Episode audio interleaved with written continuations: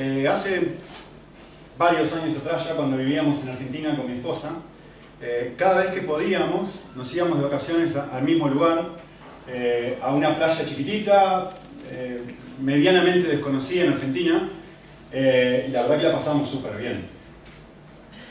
una de las razones por las que íbamos a esta playa era que estaba al lado de otra playa, que es la playa más cara y más bonita de toda Argentina, que se llama Cariló. Y, les quiero decir por qué.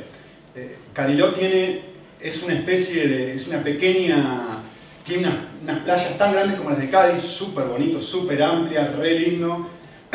y, Cariló es un lugar, es una especie de bosque con pinos, con todas eh, hojas que no caducan, precioso, precioso, todo lleno de, arena y todo el pueblo, digamos, están las, casas más caras de toda Argentina, todas juntas en el mismo lugar.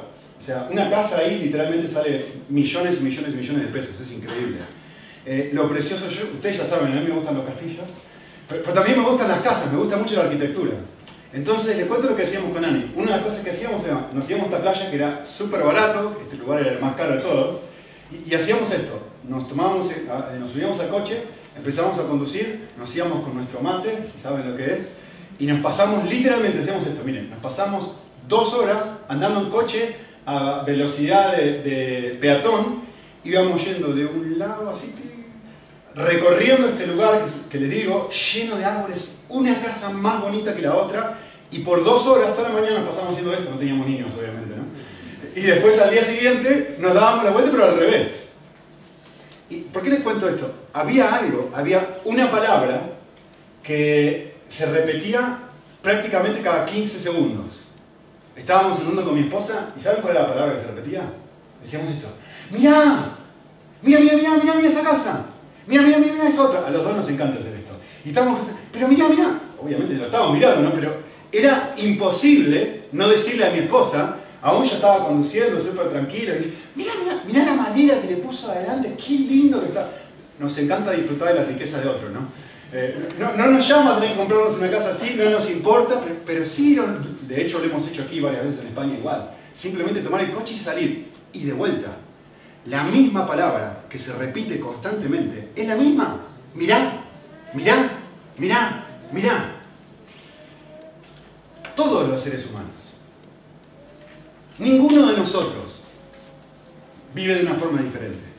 Cuando nosotros encontramos algo que disfrutamos, no podemos hacer otra cosa que decir, mirá, mirá el golazo que hizo Messi, mirá el golazo que hizo Cristiano Ronaldo. No me puedo quedar callado. No puedo decir, no me lo guardo para mí solito. Lo tengo que compartir. Tengo que decirle a otra persona, mirá esto, mirá esto, mirá esto. ¿Por qué? Porque me genera tanto placer a mí y me genera tanta alegría que quiero que sientas lo mismo. De hecho, eh, ¿por qué el éxito de las redes sociales? ¿Por qué el éxito de Facebook? ¿Qué es lo primero que hace una persona hoy cuando saca una foto? La comparte. La sube a Facebook y dice, quiero que todo el mundo, que todo el mundo vea este lugar precioso. Se saca un selfie y dice, qué precioso soy yo. Y quiero mostrarle al mundo entero. Y quiero que disfruten conmigo. Nadie que valora algo se queda callado. Si no lo comparto porque para mí no tiene ningún valor. ¿sí? Así que yo quiero darles una definición diferente, un poquitito justamente filtrada por nuestros valores, de qué es evangelizar. Eh, la voy a decir la primera parte ahora y un ratito se la voy a completar. Evangelizar es el resultado natural de disfrutar el Evangelio. Es muy simple. Cuando yo disfruto algo, no puedo hacer otra cosa que decirle a otros, mirá, mirá, mirá, mirá, mirá, mirá. Cuando no disfruto algo, me quedo callado. No digo nada. Miren, la mujer samaritana. Entonces, todos se acuerdan la historia, no necesito volver a repetirla. La mujer, eh, Cristo le, le, muestra su pecado, le dice que es el agua de vida, y esta mujer llega a darse cuenta y dice, sí, posiblemente sí es el agua de vida. La mujer deja su cántaro va a la ciudad y le dice a todo el mundo, miren, miren, miren lo que este hombre me ha dicho. No será el Cristo y todo el mundo viene detrás de ella. El, el endemoniado Gadareno. encuentra salvación, es liberado de su esclavitud. ¿sí? Y estando, eh, y al entrar Jesús en la barca le dice, porfa, le ruega, le dice, yo no quiero ninguna otra cosa más que irme contigo. Justamente para poder decirle a todo el mundo, ¿quién sos? Sos la cosa más preciosa de mi vida ahora. ¿sí? Y Jesús le dice, no, no, no, no, quédate, anda a tu casa, anda a otros y contales las cosas que Dios ha hecho contigo. Noten esto, lo que dice Jesús. Grandes cosas que Dios ha hecho conmigo. Solo cuando lo que Dios ha hecho en mí es grande, precioso, valioso, yo voy y se lo digo a otra persona. Y cómo Él ha tenido misericordia de ti, es decir, dejar andar y decirle a otro cómo tú has experimentado el Evangelio, cómo tú has recibido algo que no te merecías, cómo tú has recibido gracia. No lo que te merecías, sino lo que no te merecías, misericordia. Y este hombre se fue y empezó a proclamar. Y de vuelta, y empezó a contar las grandes cosas que Jesús había hecho por él, y todo el mundo se quedaba maravillado. Nadie que valora algo se queda callado. Todos los seres humanos compartimos aquellas cosas que para nosotros son valiosas. Así que, una definición más completa de qué es evangelizar. Es la, es la acción de compartir el mensaje del Evangelio. Pero mucho más importante esto que voy a decir ahora, como resultado de que estoy disfrutando el Evangelio. No es simplemente la acción de compartir el Evangelio, es la acción de compartir el Evangelio, pero producto de que primero está pasando algo dentro de mí, como pasó con la, mujer samaritana, como pasó con este hombre, como pasa con cualquiera de nosotros cuando disfrutamos algo, es que no nos lo aguantamos, ¿o no? ¿O no es cuando vos estás disfrutando algo? ¿Cuál es la, la palabra que más se repite? Pero no salen 5 segundos. Ustedes no pasan ni 15 segundos que termina la reunión que ustedes empiezan a evangelizar. Le empiezan a contar a otros lo que más valoran de su semana. Y le empiezan, déjame contar, déjame compartir contigo, anunciarte la buena nueva de mi semana. O las cosas más valiosas para mí hoy. No pasan 10 segundos en mi vida sin que yo no viva así. Por eso es muy importante la primera parte. Y por eso los valores nos ayudan a entender cómo yo hago para vivir esto. No nos dicen, esto es lo que tenés que vivir. No es el objetivo de los valores. Por lo menos no de nuestros valores. Nuestras creencias nos dicen el qué. Nuestros valores nos dicen cómo yo hago para vivir estas cosas. ¿Cómo lo hago? Lo hago de esta forma. Y solamente de esta forma. ¿Sí? Así que Piensen esto. Jesús dijo esto. Miren, esto es, para mí fantástico. ¿Y por qué digo solo de esta forma? Jesús le dijo a todos los y, no tener énfasis, ¿eh?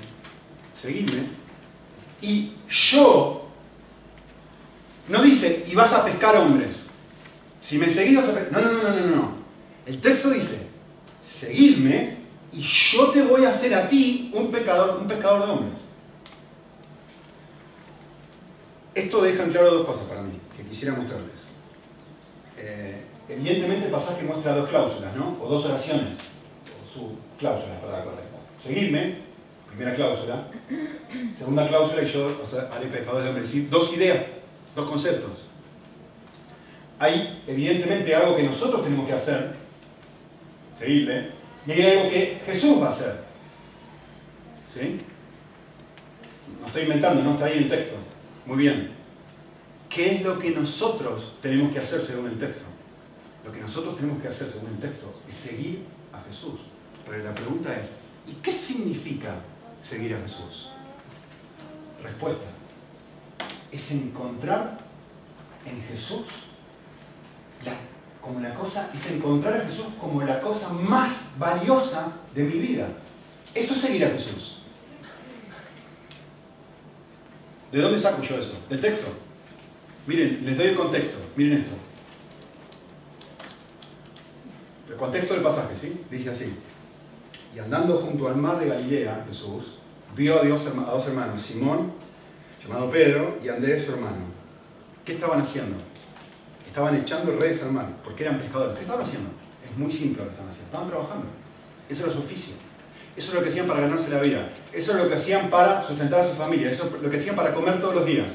Esto es exactamente lo mismo si vos estás en el medio de tu trabajo, en tu empresa, y, viene, y vos decís, ¿yo por qué estoy acá? Pues por estas razones, ¿no? Es mi forma de sustentarme. Y viene una persona y te interrumpe en medio de tu trabajo. Y te dice esto. Seguime. Y soltás absolutamente, estás en el medio, estás en el ordenador y taca, taca, taca, taca, taca. Seguime. Yes. Y te vas. Pero frenate a pensar un momento. ¿Por qué seguirías a alguien así? Si vos te vas en medio de tu trabajo, a ver, tu jefe te va a echar probablemente, o te va a decir, ¿qué estás haciendo? ¿Estás loco? Voy a trabajar. Si yo me voy en medio de mi trabajo, es porque no me importa mi trabajo, porque hay algo más precioso, más valioso en este momento que he encontrado que mi trabajo. Y porque aún si me quedo sin trabajo, estoy más que dispuesto, a ver, en ese momento, a un pescador, a ver, ¿hay seguridad social en, el siglo primero? Acá en España hay seguridad social, ¿no? Si vos dejas tu trabajo, quizá podés seguir cobrando algún sueldo de alguna forma más o menos afás, por unos meses aunque sea, ¿o no? No existe eso en el siglo primero. Si vos soltás tu trabajo, tu familia no come. Tú no comes. Nadie come.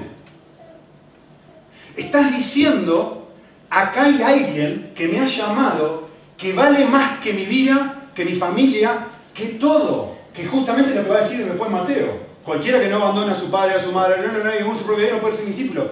¿Y qué pregunta va a hacer Pedro después de eso? Señor, nosotros lo hicimos, dejamos todo. Tú fuiste la cosa más valiosa del planeta para nosotros, Jesús. Eso es a donde yo tengo que llegar.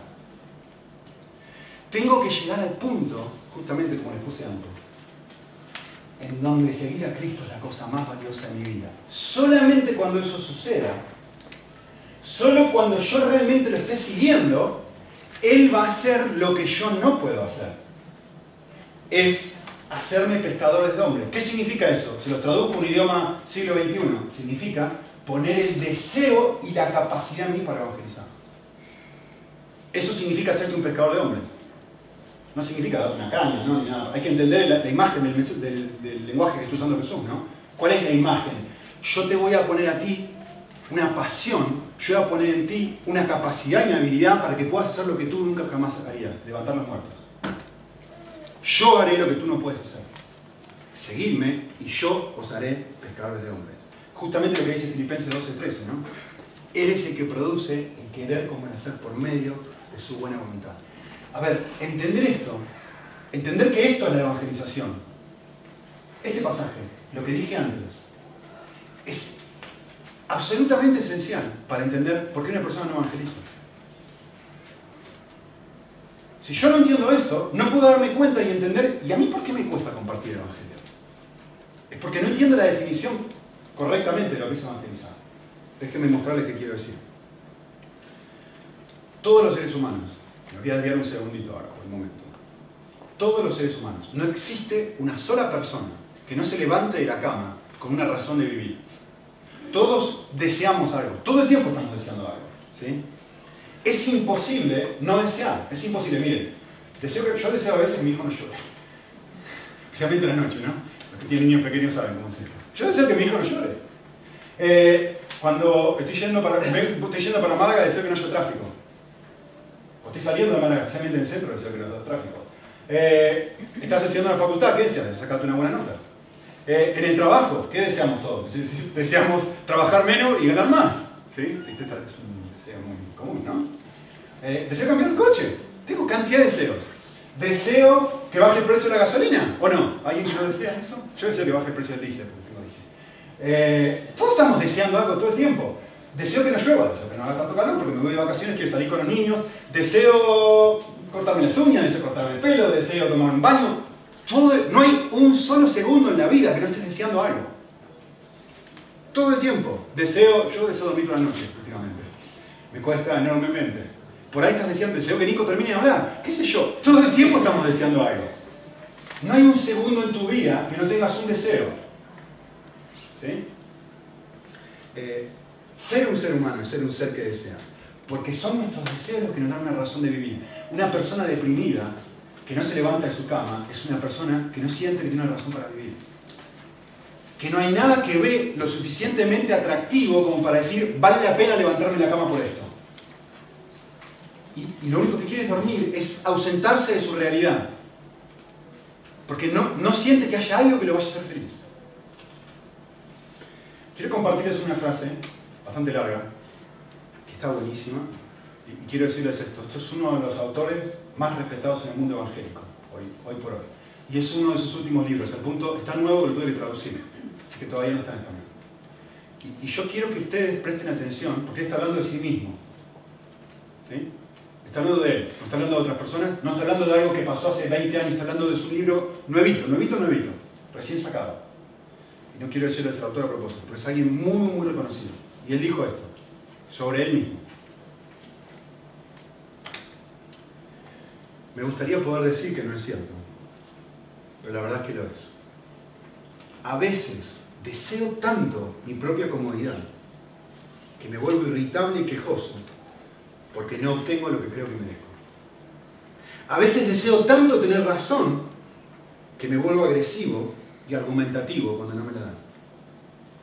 A veces deseo tanto el afecto y el respeto de los demás que sus opiniones me afectan desproporcionadamente y me controlan.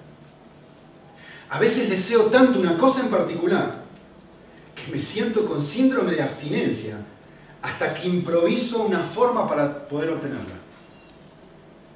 A veces deseo tanto controlar mis circunstancias que me vuelvo tremendamente demandante y nada servicial. A veces deseo tanto el placer personal que invierto enormes cantidades de tiempo y energía en la búsqueda del mismo. A veces deseo, a veces tengo tanta ansiedad por la comida que termino comiendo más de lo que debería. Escuchen lo que dice después. Él dice. Cada una de las cosas que he mencionado arriba no son malas en sí mismas.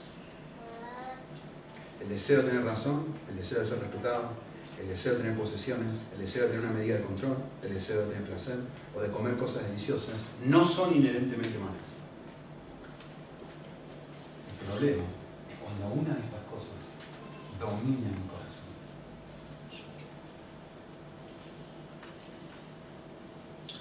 Y después dice esto, que hace falta ajustar las tuercas del cerebro para entenderlo un minutito, medio filosófico, por vale la pena.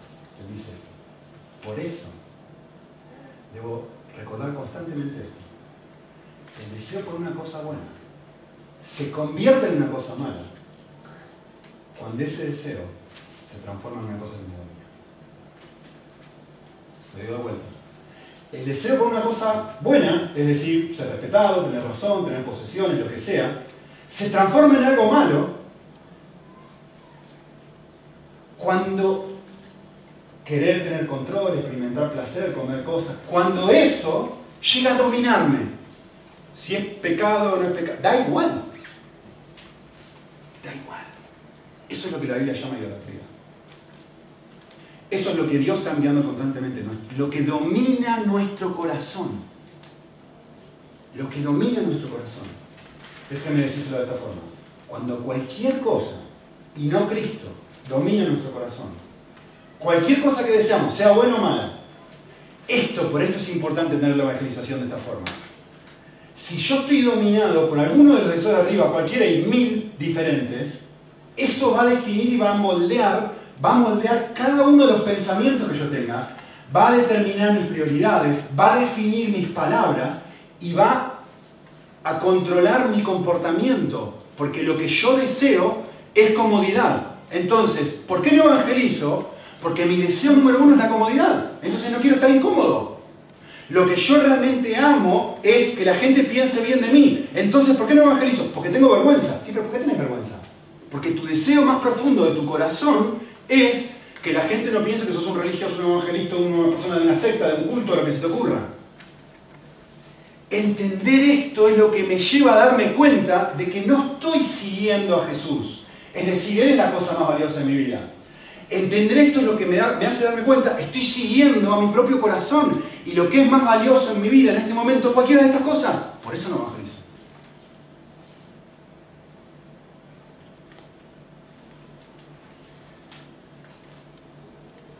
¿Por qué un no cristiano no habla con personas no cristianas acerca de Jesús? Es muy simple. Si no tengo deseos para evangelizar, es porque mi deseo está dirigido en otra dirección. Es muy simple. ¿Por qué no evangelizamos? No es por falta de tiempo, no es por falta de oportunidades, es porque Cristo no es mi perla de gran precio. Es porque Cristo no es la cosa que más disfruto en la vida, es porque no lo estoy siguiendo. Porque Jesús dijo, si me estás siguiendo, yo hago esto en tu vida. Ahí estoy siguiendo otra cosa, es recontra simple. Si me dejan usar el argentino en esta predicación española. Es súper simple. Por eso, la clave no está en esforzarme por, por, evangelizar y darme un palazo y sentirme una basura cuando no lo hago y forzarme a hacerlo. No, la clave está en recuperar mi primer amor. Apocalipsis. La clave está en decir, volver a decir, para un segundo, el amor que Cristo me tiene a mí, su incondicionalidad, es tan grande que aún yo siendo así y estoy siguiendo, voy corriendo detrás de mi propia reputación, Cristo viene y me dice, ¿sabes qué? Aún así, escuchen esto, ¿eh? aún así, te quiero hacer una invitación, te quiero hacer una invitación a seguirme. Y vos te mirás a ti mismo y decís, pero Señor, yo estoy siguiendo otra cosa. Sí, sí, sí, a ti que estás siguiendo otra cosa. Te quiero hacer una invitación a seguirme a mí. ¿A mí? Pero no, Jesús, ¿no te acordás de lo que acabo de hacer hace cinco minutos? ¿No te, acabas te, acordás cómo le grité a mi mujer, cómo traté a mis hijos? A ti, vení, seguime. Y yo puedo hacer algo en tu vida que jamás podrías hacer. ¿En serio, Señor? Sí, en serio. Y de repente se te, parte el corazón en mil pedazos diciendo, este Dios, que conoce y sabe cómo yo vivo, me invita a una vida que yo jamás podría vivir. Y cuando eso rompe mi corazón, de repente no quiero hacer otra cosa que seguirle. Es que no me sale. Y cuando lo estoy siguiendo, no puedo hacer otra cosa que decirle al resto de gente, mira, mira, mira, mira, mira, mira. Mira, mira la casa, mira la madera, mira la estructura, mira los castillos, mira. Chao. No puedo hacer otra cosa. Así que para mí la, clave en todo esto es frenarme a pensar, ¿qué es lo que más amo en la vida? Ahora, ¿eh? En 10 minutos va a hacer otra cosa. En dos horas va a ser otra cosa. Por eso hacemos tantas veces la pregunta ¿por qué? ¿Qué es aquello que yo más amo en la vida? ¿Cuál es mi razón de vivir? ¿Para qué me levanté hoy? Para que la gente no me interrumpa el tráfico, para que se muevan todos, como el mar rojo, ¿no? Aquí vengo yo, abríos, dejadme pasar que llego tarde y necesito que todo el mundo, el mundo gire alrededor mío. Y me frustro y me enojo porque los coches no se mueven, y les toco bocina y les grito y hago señas y todo lo demás, ¿no? Porque el mundo no está y el Señor no ha movido el mar rojo de, autos para hacerme feliz a mí y dejarme llegar al lugar donde yo quiero llegar. La realidad es, cuando disfrutemos de Jesús, Él nos hará pescadores de hombres. Miren, Pablo lo dijo de esta forma. Es una traducción diferente para que capten la idea del mensaje de Pablo. Segunda Corintios el amor de Cristo se ha apoderado de nuestro corazón desde que comprendimos que Él murió por nosotros. El amor de Cristo nos apremia, nos constriñe, ¿se acuerdan la traducción más normal? Lo leo de vuelta. El amor de Cristo se ha apoderado de nuestro corazón desde que yo comprendí la cruz. Esto me permite hacer este proceso interno en mi cabeza, esta conclusión. Que Cristo murió por mí, por todos, para que los que viven ya no vivan para sí, sino para aquel que murió sus ellos. ¿Cuándo voy a dejar de vivir para mí mismo? Cuando comprenda y me toque y me pegue que Cristo murió por mí. Cuando el amor de Cristo se apodere de mi corazón de tal forma que la cruz no sea una creencia, que la cruz sea el amor de mi vida, la cosa más preciosa de mi ser. Solo cuando esto suceda, yo no voy a vivir más para mí y yo voy a empezar a vivir para Cristo. Si yo les digo a ustedes, vengan conmigo a Cariró a dar una vuelta, a mirar las casas, ustedes van a decir, a algunos les va a encantar, a otros van a decir, ¿y a mí qué? Porque la arquitectura no se ha apoderado de tu corazón como se ha apoderado del mío. Solo cuando la arquitectura se apodere de tu corazón, vas a disfrutar conmigo pasar tus vacaciones mirando casas. Qué cosa más aburrida, tenés la playa ahí preciosa y te vas a mirar casa, Nico. Lo que le causa placer a mi corazón. Solo cuando le cause placer al tuyo vas a hacer lo mismo que yo. Si no, vas a estar ahí para agradarme, para decir, bueno, qué buen, qué, buen cristiano que soy que lo acompaño a Nico, o vas a estar ahí por culpa, decir, qué malo que soy, que yo, que me quería a la playa, y Nico acá, que estoy en su país y lo vine a visitar, qué sé yo. Vas a tener 18 millones de motivaciones diferentes, pero no lo vas a hacer porque estás disfrutando.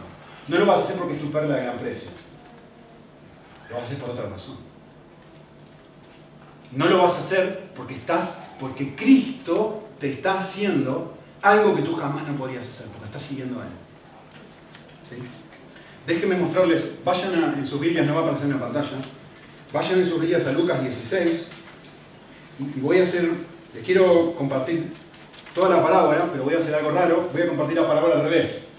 Eh, es una de las parábolas más difíciles de entender en la Biblia, o mucha gente le cuesta, es la parábola del mayordomo infiel, eh, Lucas 16, 1 al 13, y voy a hacer algo la quiero explicar al revés. Quiero explicar primero la segunda parte de la parábola y después explicar la primera. ¿Sí? Fíjense, versículo 9 es la conclusión de la parábola. ¿Se acuerdan de la parábola? Una persona, un mayordomo que eh, está administrando mal el dinero de su amo y el amo sabe que el amo lo va a echar, entonces dice, bueno, ya sé lo que voy a hacer. Me voy a juntar con esta persona y decir, ah, en vez de 100, ah, pagame 50, está todo bien, y listo. Y el otro le va a decir, ah, vos 80, bueno, 40, no pasa nada. Y así. Conclusión de la parábola versículo 9. Yo os digo, haceos amigos por medio de riquezas injustas, para que cuando falten os reciban las moradas eternas. El que fiel en lo muy poco también en lo mucho fiel, y el que lo muy poco es injusto también en lo mucho es injusto. Por tanto, si habéis sido fieles en el uso de las riquezas injustas, perdón, si no habéis sido fieles en el uso de las riquezas injustas, ¿quién os confiará las riquezas verdaderas? Si no habéis sido fieles en el uso de lo ajeno, ¿quién os confiará lo que es vuestro? Ningún siervo puede servir a dos señores, porque aborrecerá a uno y amará a otro. O sea, pegará a uno y despreciará a otro. No podéis servir a Dios y a las riquezas. Les voy a dar una frase en la enseñanza del pasaje. ¿sí? Y después me voy a enfocar donde me interesa. La enseñanza del pasaje es esta. En resumen, lo que Jesús está diciendo es esto. Utilicen su dinero para amar a sus amigos no cristianos y poder hablarles del amor que yo les tengo. Ganar amigos por medio de las riquezas injustas, del dinero que ganás todos los días. Para que estos, cuando falten, reciban las eternas. Cuando llegues al cielo, en resumen, haya gente que diga, yo estoy aquí producto de lo que tú hiciste por mí. Eso es lo que está diciendo el pasaje, en resumen. ¿Sí? Utilizar nuestro dinero, nuestra felicidad. Utilizar nuestro dinero, por ejemplo, para decir, ¿sabes qué? Voy a invitar a una persona a la cena de agradecimiento a un amigo no creyente. ¿Y sabes qué? Pero no solo lo voy a invitar, sino que le voy a pagar para que venga. Y lo voy a amar de una forma no normal. ¿Quién te invita a venir acá y te paga en medio de la crisis? No mucha gente hace eso. Pero estoy tan, encuentro tanto placer en Cristo que no me causa ningún tipo de problema decir, ahora voy a utilizar mi dinero para que esta persona que no sabe, que no, no está experimentando este amor, esta alegría, este gozo, yo quiero usar mi dinero para decirle a esta persona, mirá, mirá, mirá, mirá, mirá, mirá lo que vos también podés tener. Eso es lo que está diciendo la parábola. Y me genera muchísima alegría poder hacer esto, aun si me cuesta 100 euros. A mí me costaría eso, somos cinco, somos cinco en la familia, si invito una familia de cinco, esto es lo que Jesús está diciendo. Es decir, invitar a una persona no creyente, te vamos a tomar un café, te invito al cine, vení, yo te pago. Y la persona no creyente de repente está diciendo, pero vos me estás amando de una forma distinta, nadie me ha amado así. ¿Sabes por qué hago esto? Porque alguien me ama a mí de una forma distinta. Cristo me ama así de una forma distinta. Por eso Él genera esta clase de deseos en mí, de poder amarte a ti de esta forma. Usando, este es el resumen de la palabra, pero no me quiero enfocar ahí. El final de la parábola es interesante, porque ahí está uno de los puntos importantes. El final de la parábola, en versículo 13, Jesús va a decir esto. No puedo evangelizar y amar al dinero a la misma vez. No puedo tener dos señores, porque si yo tengo dos cosas que son mi razón de vivir, si tengo dos cosas que es eso que me motiva a mí a levantarme todas las mañanas, lo que sucede es esto. No puedo tener dos cosas que controlen mi corazón, que es un Señor, es un amo, es aquello para, para quien yo vivo. En este momento estoy viviendo para el dinero.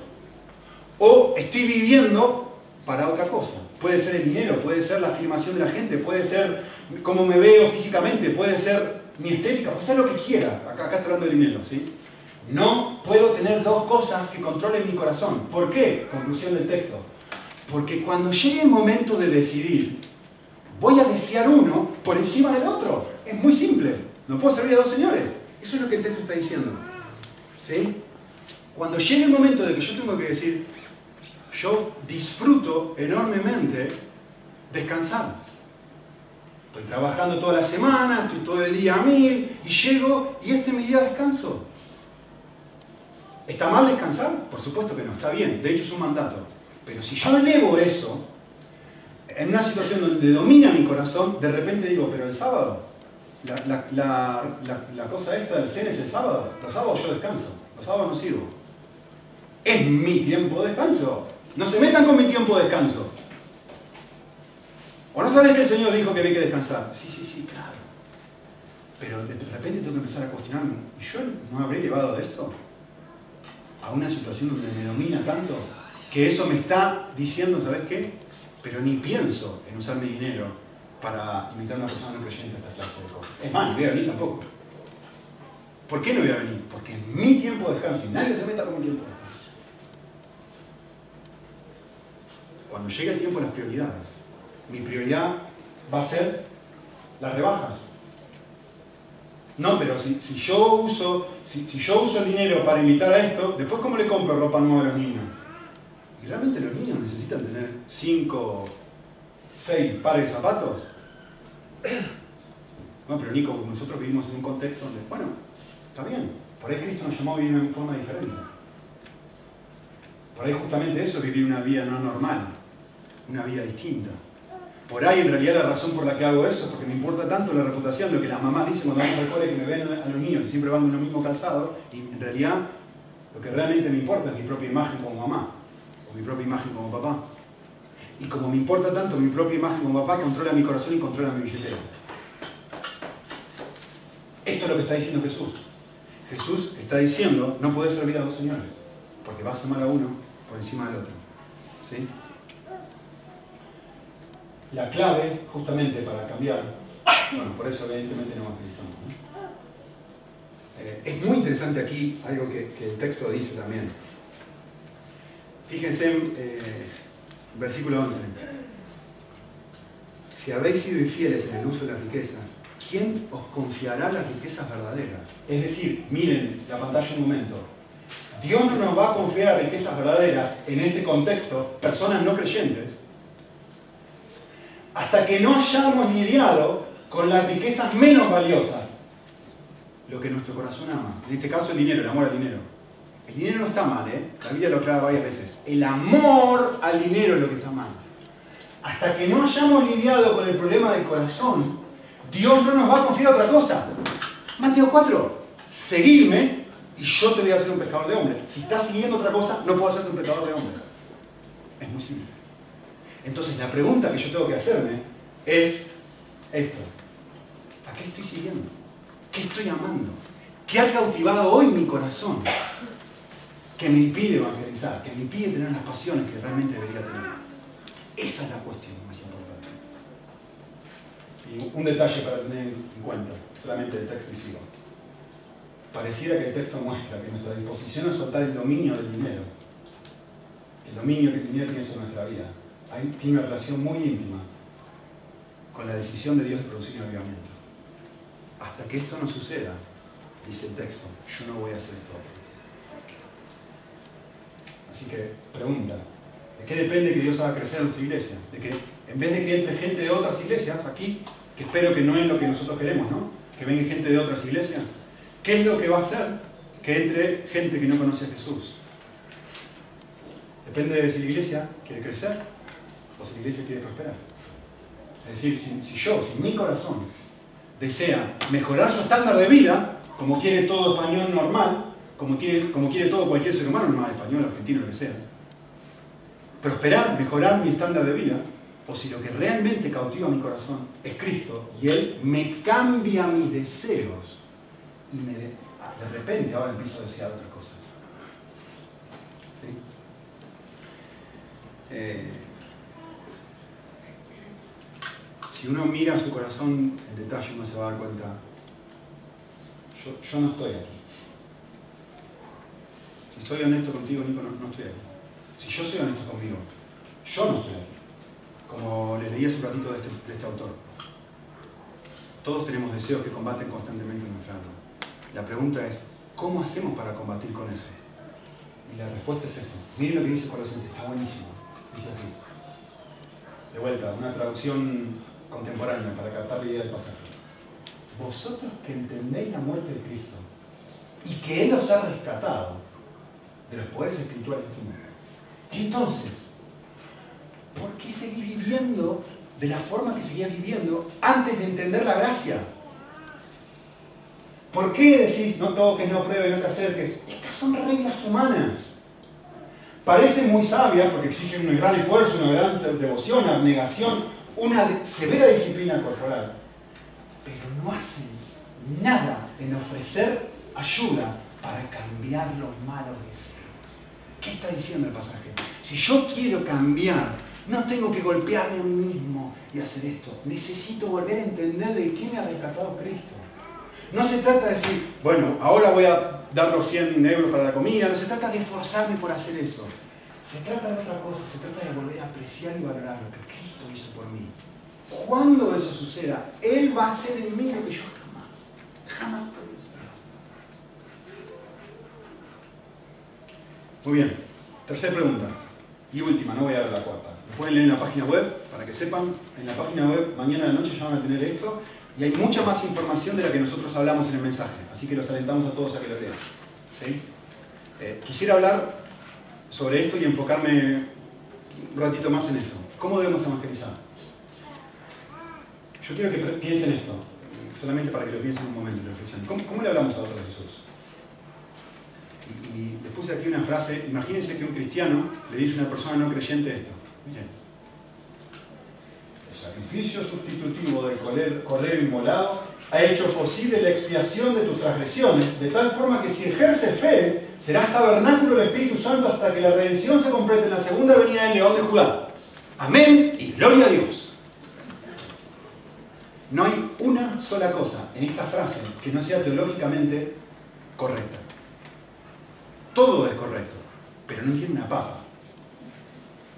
Si yo soy una persona no creyente y le hablo de esta forma, ¿me entiende? No entiende nada. No entiende absolutamente nada. Muchas veces hablamos de una forma en que le resulta difícil entender a la gente no cristiana. Y la gente no rechaza el contenido de nuestro mensaje. No es que digo, ah, no, yo no creo lo que vos crees. A veces simplemente rechaza la forma en que le presentamos el mensaje. ¿Sí?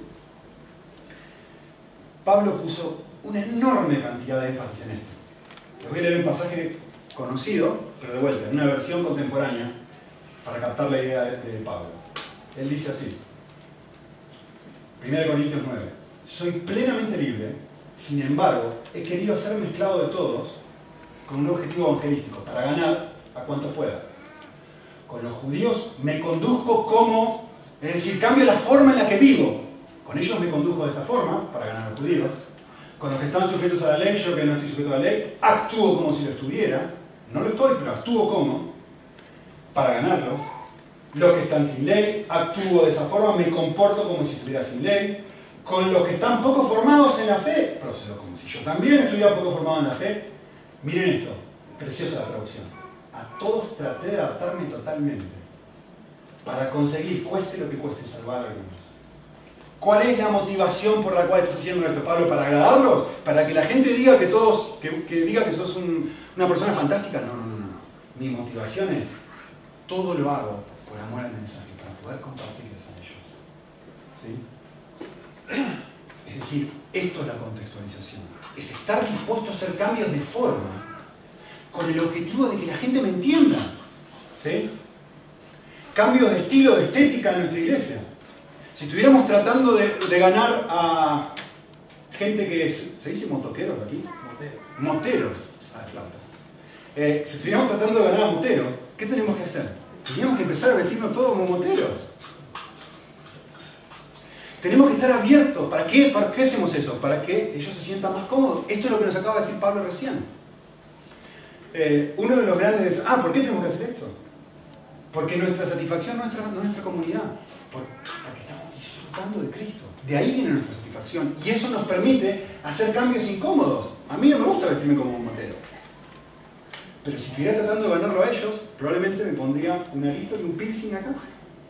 Lo haría, se los aseguro, no estoy exagerando. Lo haría. Me quedaría horrible, pero lo haría. Por amor a los moteros, tenemos que hacer cambios y vestirnos como moteros. Si esto es una realidad, tenemos que desterrar de nuestra iglesia evangélica, no, nosotros siempre hemos hecho las cosas así. Eso es no tener amor por la gente no creyente. Eso es no pensar en Pablo como dice, pero yo a este hago con este para ganar este, yo, me, yo voy cambiando constantemente mis formas, con el objetivo de poder ganarlos. Esta frase, no, no podemos cambiar esa reunión, siempre la tuvimos, desde unos 25 años y 3 días y 4 horas que hemos comenzado la iglesia y nunca jamás, ¿qué estás hablando? Eso es amor a uno mismo, no es amor a los demás. Es que a mí me gusta tanto esto que miren lo que hago. Lo elevo a mi razón de vivir. Igual que te metas en eso. Si llegas a cambiar algunas cosas que para mí son valiosas. Para mí son valiosas. No estoy pensando como Pablo, voy a hacer que las cosas valiosas mías sean, a ver cómo hago para que una persona nueva entre por ahí. A todos nos gusta la forma en la que está la iglesia ahora. ¿Y si tenemos que tirar todo abajo y hacer algo diferente para que entre más gente? ¿Y si tenemos que hablar de una forma distinta? Y tenemos que vestirnos de una forma distinta. Pero Nicolás, yo hace, tengo 70 años y me vestí siempre así. Fantástico. Pero me está hablando eso de tu egoísmo. De tu amor por tu forma de vestirte. Y lo que es una prioridad para ti. Eh, miren este pasaje en Corintios, es fantástico. Pablo dice así, miren. Está buenísimo. ¿eh? Los aliento que vayan a su Biblia, miren. Miren lo que dice Pablo. De vuelta, una versión contemporánea. Supongamos que están todos reunidos en la iglesia y comienzan a hablar en idiomas desconocidos, lenguas en el contexto. Si en ese momento entra la gente de afuera o llegan personas que no conocen a Cristo, entran por ahí, ¿acaso no van a pensar que están locos? Mírenlo, está en el texto. ¿En quién está pensando Pablo? En que todos en iglesia se sientan cómodos, en que ustedes no vengan y digan, no, pero por favor, no hagas esto, no hagas lo otro, que a mí no me gustó, porque en mi iglesia yo siempre lo hice así. Estás pensando en la gente de afuera diciendo, ¿qué es lo que la gente de afuera va a concluir cuando nos ve haciendo lo que estamos haciendo cada domingo? Pero, dice Pablo, si todos hablan un mensaje claro de parte de Dios, miren lo que sucede. La persona no creyente se da cuenta que es pecadora, se arrodilla delante de Dios, lo adora y reconoce, acá realmente Dios está en medio de ustedes. Puede ver que hay algo que estoy amando más que mi propia comodidad, estoy amando a Cristo. Y eso es lo que significa ser sal y luz en el mundo. No vestirse de una forma, no tener reuniones de una forma o lo que sea. Esto es importantísimo. Así que uno debe estar preguntándose constantemente, ¿qué pensaría una persona no creyente si ahora entra a la iglesia? De las cosas que nosotros hacemos. ¿Cuántas cosas entendería? ¿Se sentiría cómodo? ¿Entendería lo que estamos cantando? ¿Sería capaz, se aburriría? ¿Se sentiría identificado con lo que decimos? Constantemente tenemos que estar haciendo estas preguntas para nosotros modificar nosotros, no ellos, nosotros, las cosas que hacemos, para que ellos se sientan. Esto es evangelismo contextualizado. Pablo decía esto, miren, difícil que lo, encuentres a él haciendo una oración, pidiendo por él, pero mira lo que pide. Colosenses 3. Oren por nosotros, pidiendo a Dios que podamos anunciar libremente el mensaje y explicar el mensaje de salvación. Pero miren la, la, reunión, perdón, la, la oración principal. Pídanle a Dios que yo pueda explicar este mensaje. ¿Cómo? De una forma en que la gente lo pueda entender. Claridad. De una forma en que la gente lo pueda entender. Así que, ¿qué es la contextualización? todos los esfuerzos que hacemos para adaptar nuestro mensaje a la cultura que nos rodea. Eso es la contextualización. Es esforzarme, esforzarme y esforzarme. Es intentar adaptar la forma, no el contenido, la forma de lo que hacemos en todas nuestras actividades con el propósito de que sean mejor entendidos por las personas que no conocen a Jesús. Eso es la contextualización. Les explico rápidamente la idea del pasaje del 1 al 8, en Lucas 16. No lo voy a leer porque ya lo conocen. Pero quiero que miren un segundito el versículo 4. Dice, el mayordomo injusto dice, ya sé lo que haré para cuando se me destituya la administración. Ya sé lo que haré. Haré esto para que me reciban en sus casas. Es decir, voy a modificar algo para tener una relación más cercana con estas personas con el objetivo de que ellos me reciban bien. Voy a cambiar lo que hago. Antes hacía las cosas así. Ahora voy a cambiar lo que hago, lo que está diciendo el pasaje. ¿Se acuerdan? Te voy a dar en vez de 100, 80 en vez de 50, 40. ¿Por qué? ¿Con qué objetivo? Lo voy a hacer para tener una relación más cercana contigo y cuando me quede sin trabajo, pues me recibas. Esa es la idea del pasaje. ¿Sí? Es, y dice, y mire la conclusión de Jesús. El Señor enojó a nuestro injusto. No por, por la mentira, evidentemente es un ejemplo está hablando de otra cosa, ¿no? Por la astucia, por la sagacidad. Porque, y la conclusión, miren la conclusión. La gente no cristiana es mucho más sabia, más astuta en su relación con los semejantes que nosotros los cristianos. Vayan a una escuela de marketing y se van a dar cuenta que sí. Te venden todo lo que no queremos comprar y vamos y lo compramos. Eso es lo que está diciendo Cristo. ¿Sí? Así que la contextualización no es una opción, es un mandato de Cristo. Él dijo varias veces, sed sabios, perdón, sed astutos como serpientes, inocentes como palomas. ¿Cómo hago yo? ¿Qué cambios, qué ajustes podemos hacer como iglesia para que seamos más fácilmente entendidos y aceptados por la gente que no conoce a Jesús? Y mi desafío para, nosotros es esto, es entender la diferencia entre función y forma. Función es lo que queremos lograr. La forma es la manera que logramos. Miren esto. Queremos orar juntos como iglesia. Eso es lo que queremos hacer, ¿no? ¿Cuál es la forma en la que nosotros lo hacemos? Una reunión los jueves a las 8 de la noche. Si nosotros eliminamos la reunión de los jueves a la noche, ¿significa que ya dejamos de cumplir la función? Solo si no buscamos una forma alternativa de hacerlo. Si buscamos una forma alternativa de hacerlo, de orar juntos como iglesia, no eliminamos la función que cumple esa reunión. Estamos adaptando la forma, cambiándola con una intención particular. Pero si alguien se para y dice, ¿por qué sacar una reunión? No vamos a cambiarla, piense tranquila. Pero les digo, es un ejemplo. ¿Por qué no dejamos orar como iglesia? y nosotros buscamos una forma distinta de hacerlo, esa persona no ha entendido la diferencia entre función y forma, no ha entendido la contextualización, no ha entendido lo que Cristo dijo. Otro ejemplo. Ah, entre paréntesis, formas alternativas de hacer esto. Miren, en mi iglesia en los Estados Unidos, saben que oran también, hacen lo mismo, pero saben que ahora los jueves a las 6 de la mañana. Estados Unidos. Ah, ¿Cuántos de ustedes tendrían esa forma distinta? Uno, dos, tres. No tendríamos muchos candidatos. Tenés que levantarte a las 5 y media. Es más, le digo más. Si, en mi iglesia, en Estados Unidos, alguien llega a proponer venir los jueves a las 8 de la noche, no va ni el lado. Porque la cultura es distinta, entonces hay que adaptar la forma. Miren, forma alternativa por eso. Podemos hacer esto y decir, bueno, vamos a juntar la casa de David, ¿verdad? La casa de Jorge, nos vamos a juntar la casa de Carmen y vamos a ir todos a juntar en una casa diferente. ¿Seguimos cumpliendo con la función, sí o no? Otro ejemplo, que los jóvenes sean edificados y tengan un espacio para ellos. ¿Cómo cumplimos con esa función? Una reunión los sábados a la noche. Fantástico. Dejar de una reunión los sábados a la noche ¿Es dejar de cumplir con esta función? Forma alternativa, miren, ahí van mis herejías. ¿Una reunión de Marinó?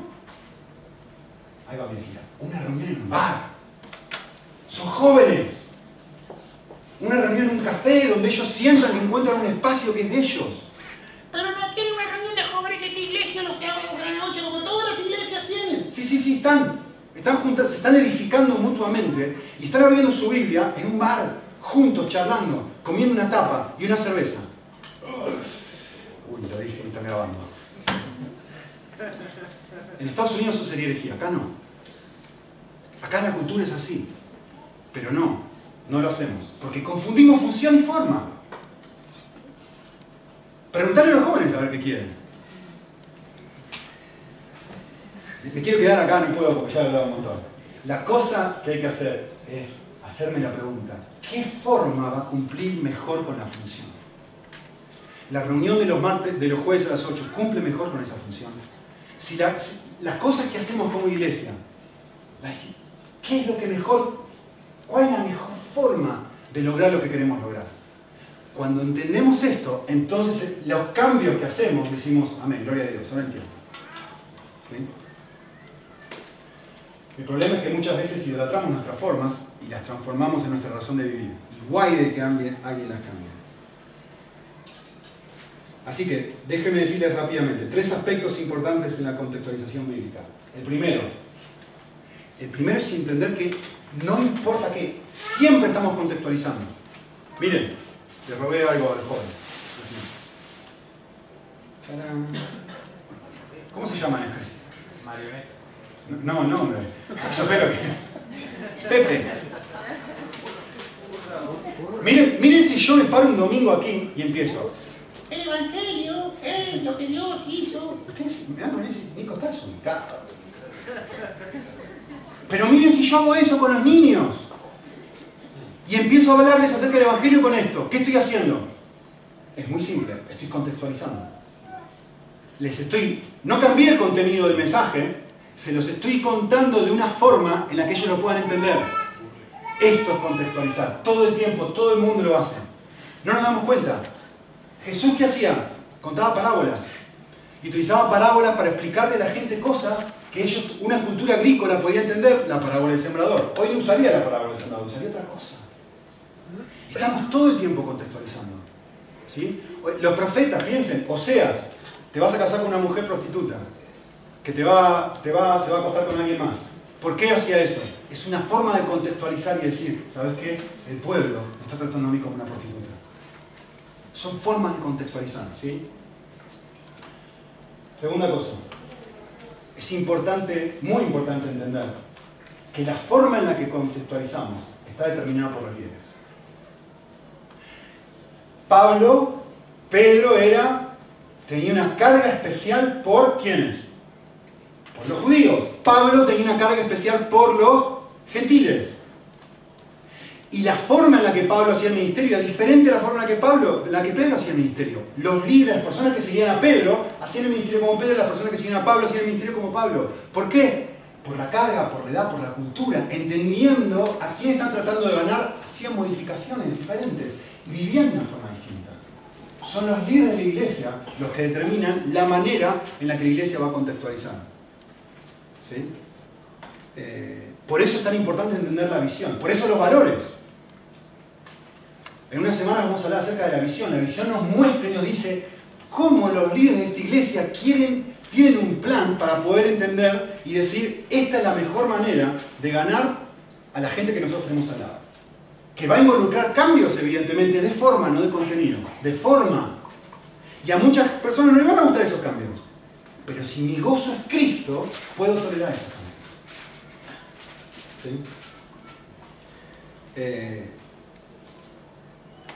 y es importante también entender que contextualizar no implica exclusividad, sino que señala una prioridad. Es decir, Pablo también evangelizaba a la gente judía, pero su enfoque, su prioridad era esto.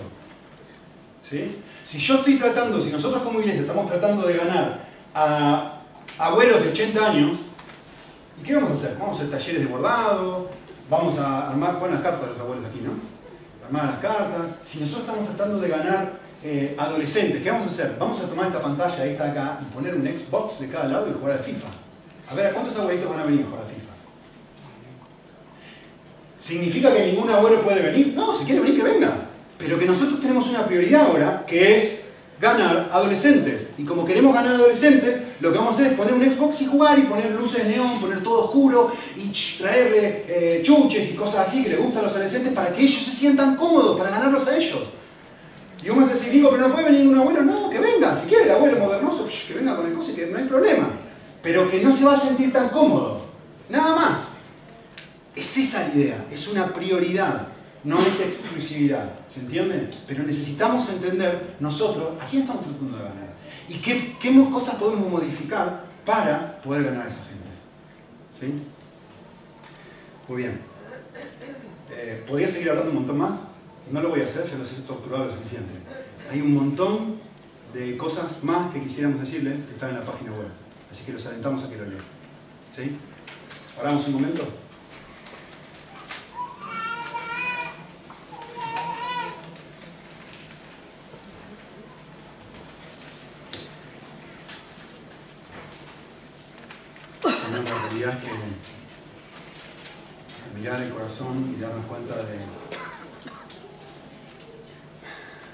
Tenemos más de un Señor, esa es la cuestión. Y a veces mi, dueño, mi amo, es el dinero, a veces justamente la comodidad, a veces, a veces son las rebajas, a veces es tantas a veces es la arquitectura, cualquier cosa buena, tuya, un regalo tuyo que transformo, que me impide ver al al que regala detrás, que transforma mi razón de vivir. Perdón, Señor. Perdón por ser así. Perdón por no disfrutar lo que realmente tengo que disfrutar. Perdón por no seguirte y que seas mi perla de gran precio. Eh, oramos, Señor, que como iglesia podamos ver esta realidad, sentirla profundamente y estemos más que dispuestos a hacer ajustes, estemos más que dispuestos a, a, pensar y a sentir carga, no culpa, pero sí muchísima carga por las personas que no conocen a Cristo. Te lo pedimos, Señor, para tu gloria.